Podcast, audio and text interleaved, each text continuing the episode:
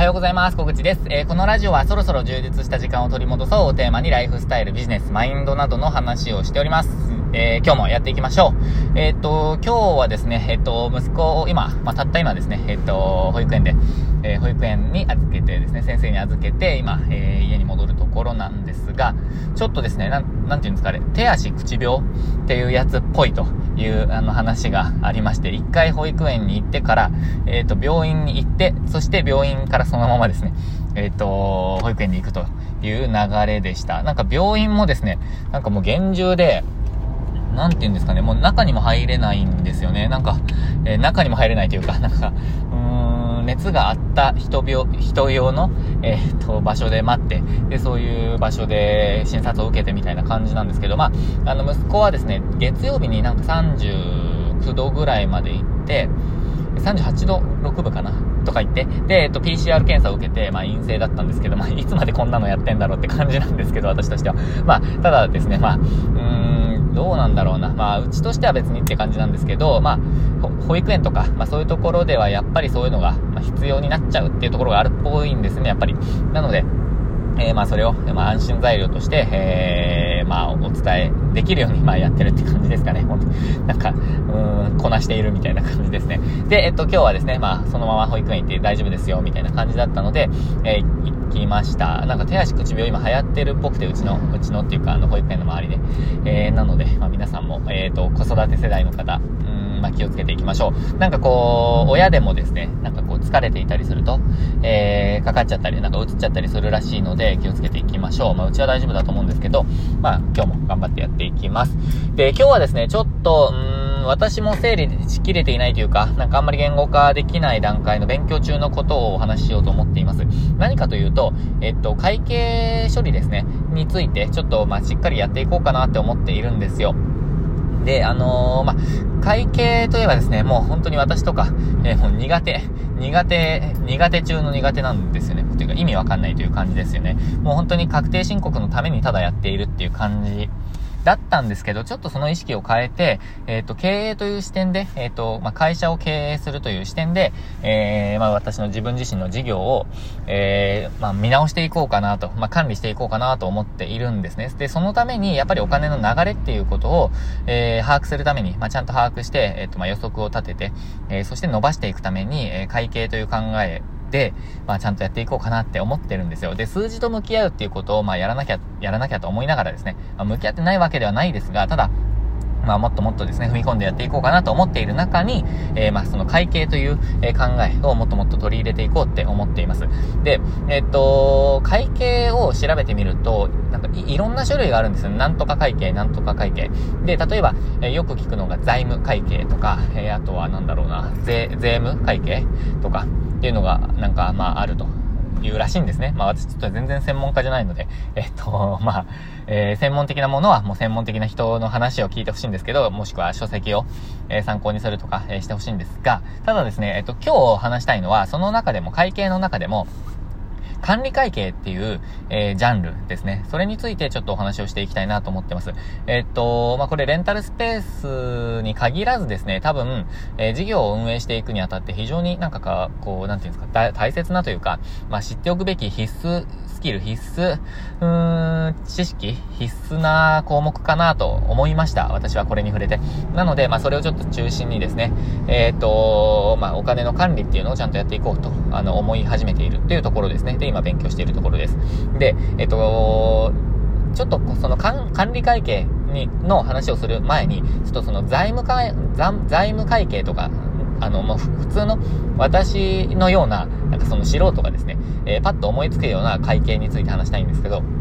えっと、シンプルに、なんかその支払いのこととか、入金されたこと、まあ、収入と支出のバランスを記録に残しておくとか、えー、それをなんかこう、まあ、税金、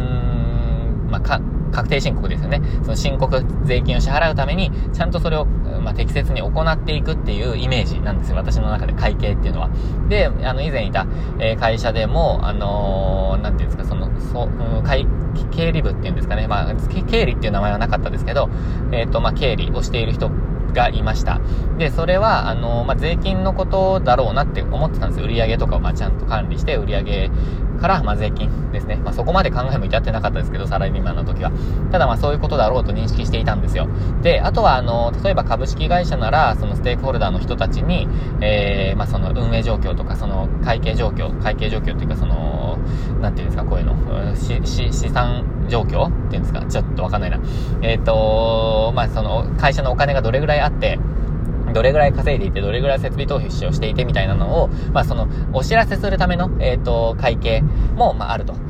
あの、聞いていましたし、まあ、それはなんとなく想像できるんですよね。えー、なので、まあ、その、会社の成績を表すための会計ですね。で、それとは別だっていう話をちょっとしたくて、今の話をしました。で、管理会計っていうのは何かっていうと、えー、っとですね、いくら売り上げがあって、いくら、えっ、と、いくら売り上げがあって、いくら利益があるのかっていうのを的確にはんあの管理する、まあ、知るための、えー、ツールだっていうイメージです。で、えっ、と、そのために、えっ、と、損益分岐点をこう明確にしておくとか、えそれぞれの商品の、えー、なんていうんですかね、まあ、限界利益っていう言葉が出てくるんですけど、限界利益を知る、限界利益率を知るみたいな。で、この利益、この商品なら、まあ、何個売れば、えっ、ー、と、どれぐらい売れば、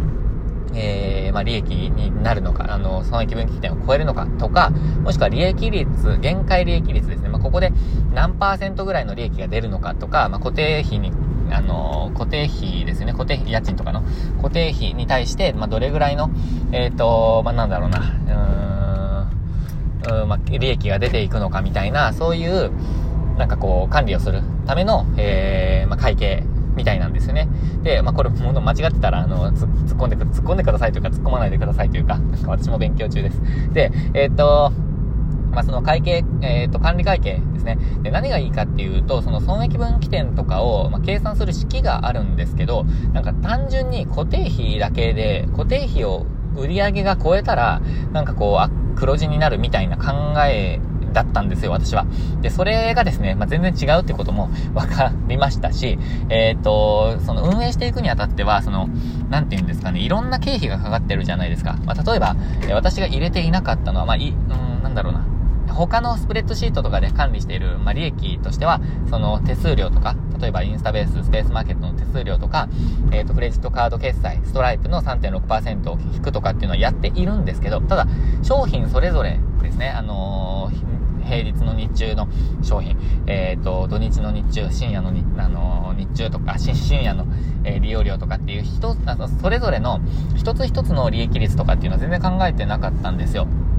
で、えっと、この、これなら何時間以上使われれば、えっと、まあ、利益になっていくみたいな、えー、そういう計算もできるんですよね。で、そこをちょっともっとレンタルスペース運営に活かせないかなって思って、今勉強しているっていうところですね。で、えっと、なんていうんですかね、この考えでいいなって思ったのは、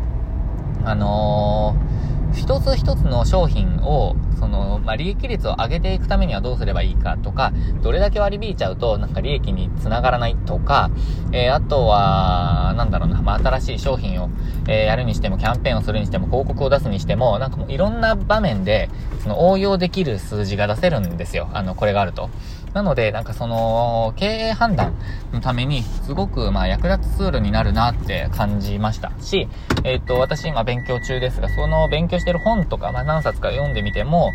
えっ、ー、と、そういう風に書いてあるんですよね。経営判断のためにみたいな。で、それが本当だなっていう感じをして今、感じで今考えています。なので、ちょっともっと勉強してですね、なんかこれを、まずはちょっとコンサル生の方とかにもこの考えを、なんかこう、お伝えできればなみたいに考えています。ただなんかこう、料金体系によってはちょっと応用しづらいような、えー、ものもあったりするので、まあそのあたりどうすればいいかなって考えているんですけど、ただですね、ちょっとその、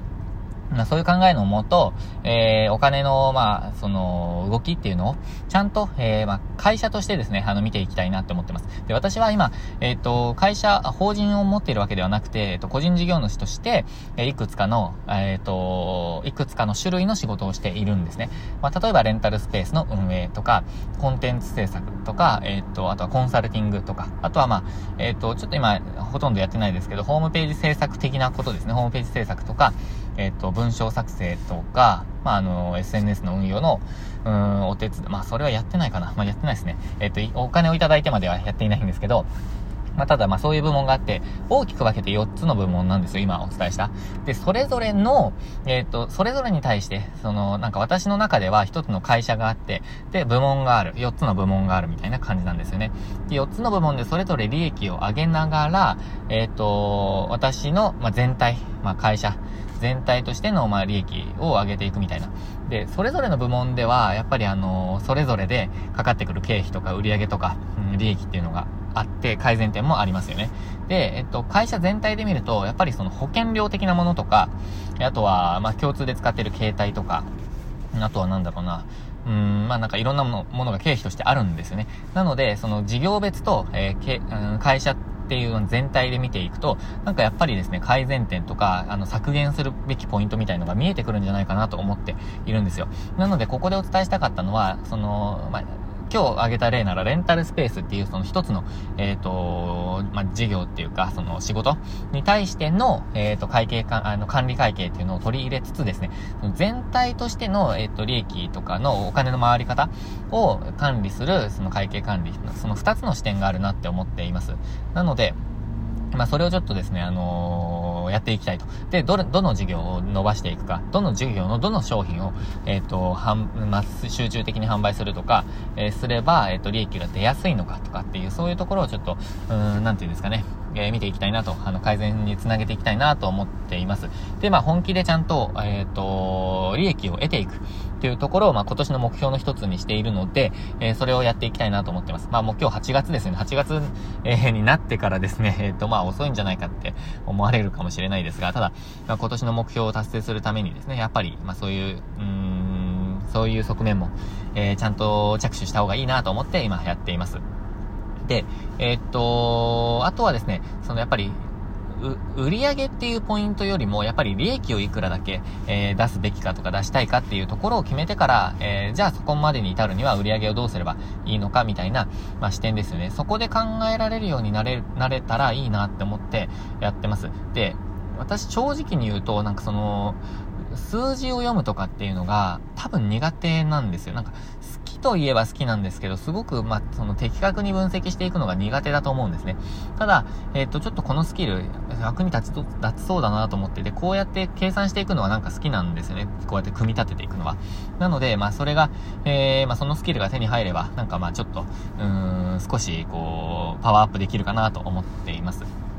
で、えっと、私が目指しているのは、うん、どうなんですかね。やっぱりこう、安定してというか、その絶対にもう赤字にならないっていう状態の、その安定した状態まで、とりあえず持っていきたいんですよね。で、私今は、あの、動かないとですね、あの、自分が動かないと、えっ、ー、と、なんていうんですか、プラスにならない状態なんですよ。あの、レンタルスペースだけ見るとですね、えっ、ー、と、まあ、ほぼ動かなくて、まあ、10時間以下、あの、月で言うと10時間以下で運営できて、まあ、利益も出ていく、あの、利益も入ってくるという状態までできているんですけれども、ただ、えっ、ー、と、それレンタルスペースだけ見るといいんですが、私、そのコンテンツ販売とか、えー、っていう、なんていうんですかね、コンテンツ販売とかを、まあ、しているんですけど、そのシステム料とかを、やっぱりその、固定費として払っているわけですよね。で、その部分については、やっぱりこう、他の事業とかで、えー、補填していかないと、やっぱり赤字になってっていってしまうんですよ。ちゃんと頑張らないと、動かないと。で、そこも、えっと、まあ、自動化までいかないんですけど、ちゃんとですね、売り上げが立つような、えっと、構造にしていきたいと。私、この、えっと、システム利用料とかで赤字が出てしまうっていう状況を、やっぱ1年以上続けてるんですよね。これはやってみたいなと手を着手したものの、え、頑張りきっていなかったんですよ、ここに。なので、えっと、私は最近、やっぱりその、ウェブ上でのマーケティングとか、あとはコンテンツ制作、そして、えコンテンツ制作をして、それのコンテンツを販売していくっていう、そこですね、そこをちょっと頑張りきりたいと、えー、ちゃんとやっていきたいっていう話を、まあ、何度かしてるんですけど、まあ、そこをやっています、今。なので、まあ、その会計っていう、会計、管理会計っていうところですね。まあ、そ何のためにやっているかっていうと、やっぱりちゃんと頑張りきる、ちゃんと販売していくっていうところにつなげたいんですね。なので、まあ、最近、えっ、ー、と、直近で、えっ、ー、と、販売を開始したもの、もしくは、えー、ちょっとこれから一般発表していくものは、え定期利用獲得フレームワークっていうレンタルスペース向けの、えっ、と、まあ、定期利用の獲得方法ですね。そのノウハウを、えっ、と、オンライン、まあビ、ビデオ講座にしたものを、販売、えー、まあ、これから一般販売していくんですけども、そこをですね、まあ、ちゃんと売り切ると、売り切るというか、売り切ることはないんですけど、えー、っと、販売すると。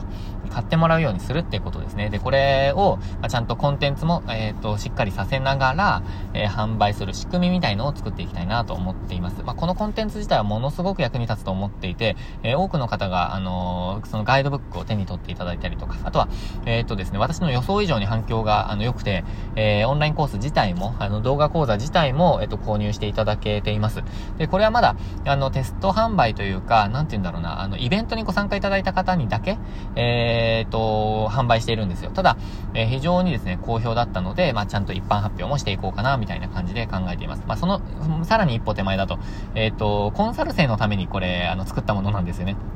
なので、まあ、それが、あの、効果が出たので、え一般発表、まあ、イベントで、は、は、発表、そして、まあ、一般発表っていう流れを取ってるんですけど、まあ、それをちゃんとやっていく。っていうか、あのー、やっていくと。で、また次の商品に活かしていくっていうことを、まあ、やっていきたいなと考えています。ということで、ちょっとですね、今日は、私の中でもまだ勉強中なので、はっきりと、えっ、ー、と、言語化できていない部分、うまく説明できない部分もあったんですが、とにかく今日は管理会計という考えで、えっ、ー、と、ちゃんと、まあ、会社を経営していくというつもりで、えっ、と、やっていくことの、うん、意味みたいなこと、あとは目標みたいなことを話しました。えー、ですね。ということで、えっ、と、今日、はですね、えっ、と、息子が、まあ、無事、あの、保育園に行けたので、えー、まあ、ちょっとスタートは遅くなりましたが、今日も一日ですね、コンテンツ制作、そしてその仕組み作りをやっていきたいと思っています。えっ、と、仕組み作りについても興味がある方はぜひですね、えっ、と、お問い合わせください。まあ、このラジオでもですね、え引き続き発信していきたいと思っています。ということで今日も最後までご視聴いただきましてありがとうございました。今日もチャレンジしていきましょう。